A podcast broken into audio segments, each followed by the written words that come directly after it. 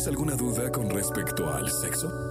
Aquí está el consultorio sexual con Alessia Divari en Jesse Cervantes en Exa.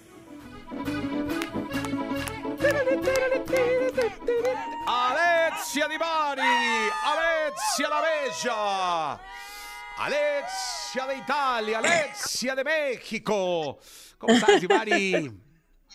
Muy bien, ¿y tú, Jay Cervantes? Bien, contento de, de saludarte. Estás ahorita en Verona, estás en, en Roma. Eh, ¿En dónde estás, Divari? No, estoy en Florencia, Jay Cervantes, en mi casita, muy Oye, decente. ¿Cómo, cómo se llama tu barrio? Mi barrio se llama Campo di Marte. O sea, el campo de Marte, ¿no?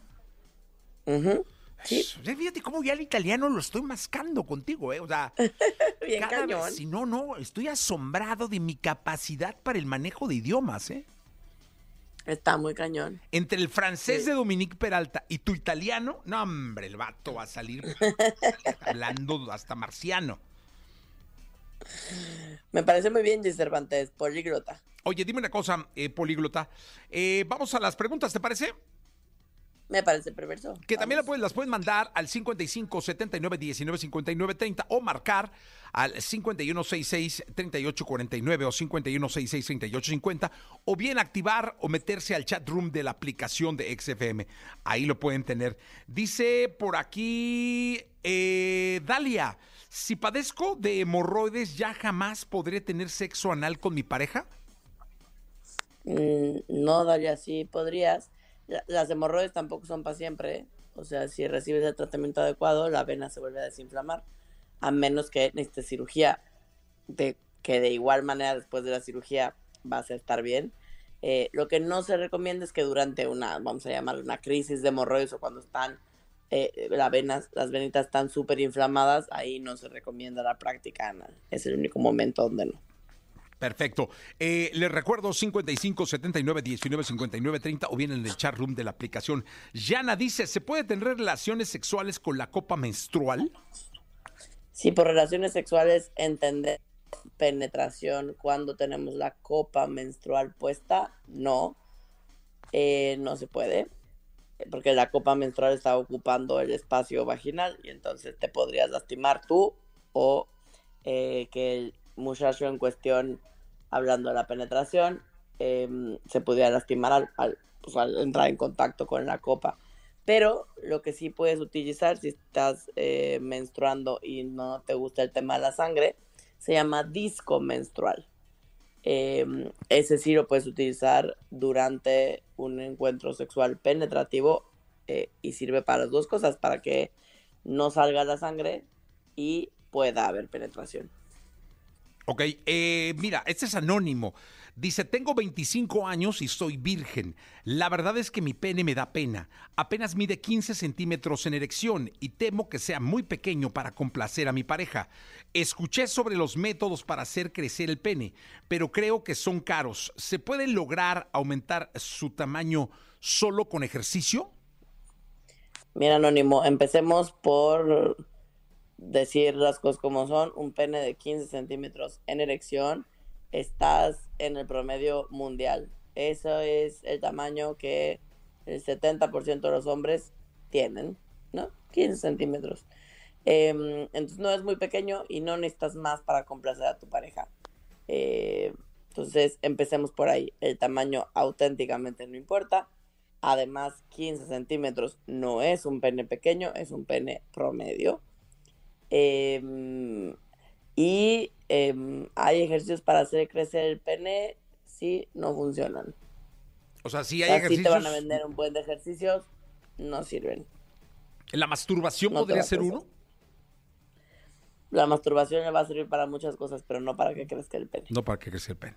No, pero 15 centímetros creo que se está tirando al piso, ¿no? Se está súper azotando, 15 centímetros. El, ta- el tamaño promedio de un pene a nivel mundial es entre 13 y 15 centímetros. No, hombre, estás en Entonces estás súper bien. Sí, no. Nada de que angustiarse ni preocuparse. Sí, no, el problema los tenemos los que estamos 25, 30, ¿no? Ay, Eso sí está muy cañón. Pero no, no, pues 15 no. Exacto, tener, tener el pene muy grande sí que puede ser un problema. No, sí, no es muy incómodo. Pero, este, no, no, estás anónimo, no te preocupes. Estás bien, además depende de la chamba, ¿no? No tanto el tamaño, este, Alesia. Claro, como siempre lo hemos dicho, de veritas, de veritas, de veritas, que el tamaño no importa.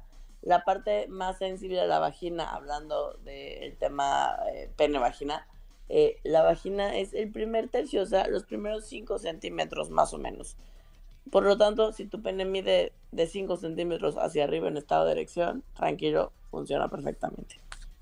Oye, este dice Ana, tuve sexo sin protección con mi novio hace unos días. La verdad, ya no hubo manera de parar. Pensé en la píldora de emergencia, pero estábamos en una zona alejada a la ciudad y no pude conseguirla y lo dejé pasar. Luego, alguna persona me dijo que había lavados vaginales con los cuales podía evitarse el embarazo. ¿Qué tipo de lavados son estos?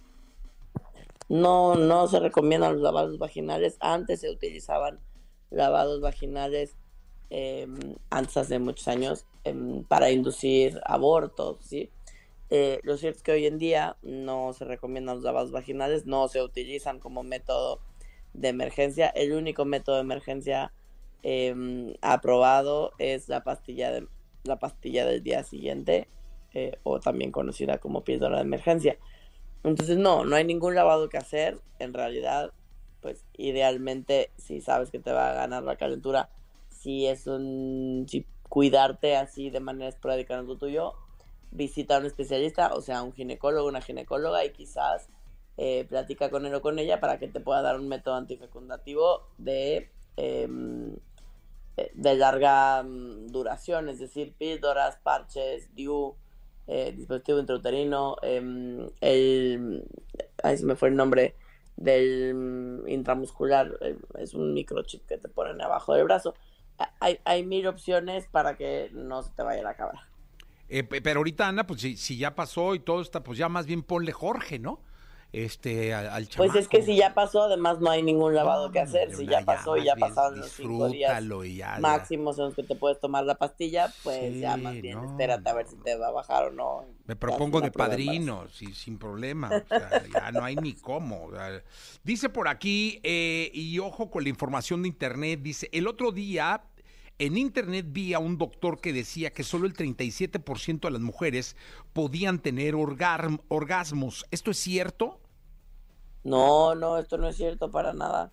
Em, en realidad, no sé si quizás se estaba refiriendo a que muchos sexólogos, o sea, la cifra que vas a escuchar en muchos lados hablando de orgasmos y mujeres, es que más o menos el 30% de las mujeres son, o sea, este 30% de mujeres son las únicas que alcanzan el orgasmo vía penetración vaginal exclusiva. O sea, el otro 70% de nosotras no, o sea, podemos estar media hora em, teniendo un encuentro penetrativo que no vamos a alcanzar el orgasmo de esa manera. Necesitamos de estimulación del clítoris u otras estimulaciones. El 100% de las mujeres, a menos que tengan algún tipo de condición o problemática, en realidad todas alcanzamos el orgasmo vía clítoris, algunas, este famoso 30%, también vía penetración. Oye, llegó este mensaje por WhatsApp. Eh, me llama mucho la atención porque aquí es al contrario. Dice, ¿se puede reducir el pene así como las mujeres se reducen las boobies? Eh, hay reducción de pene. Existe, es doloroso, pero en realidad no hay una indicación para hacerlo.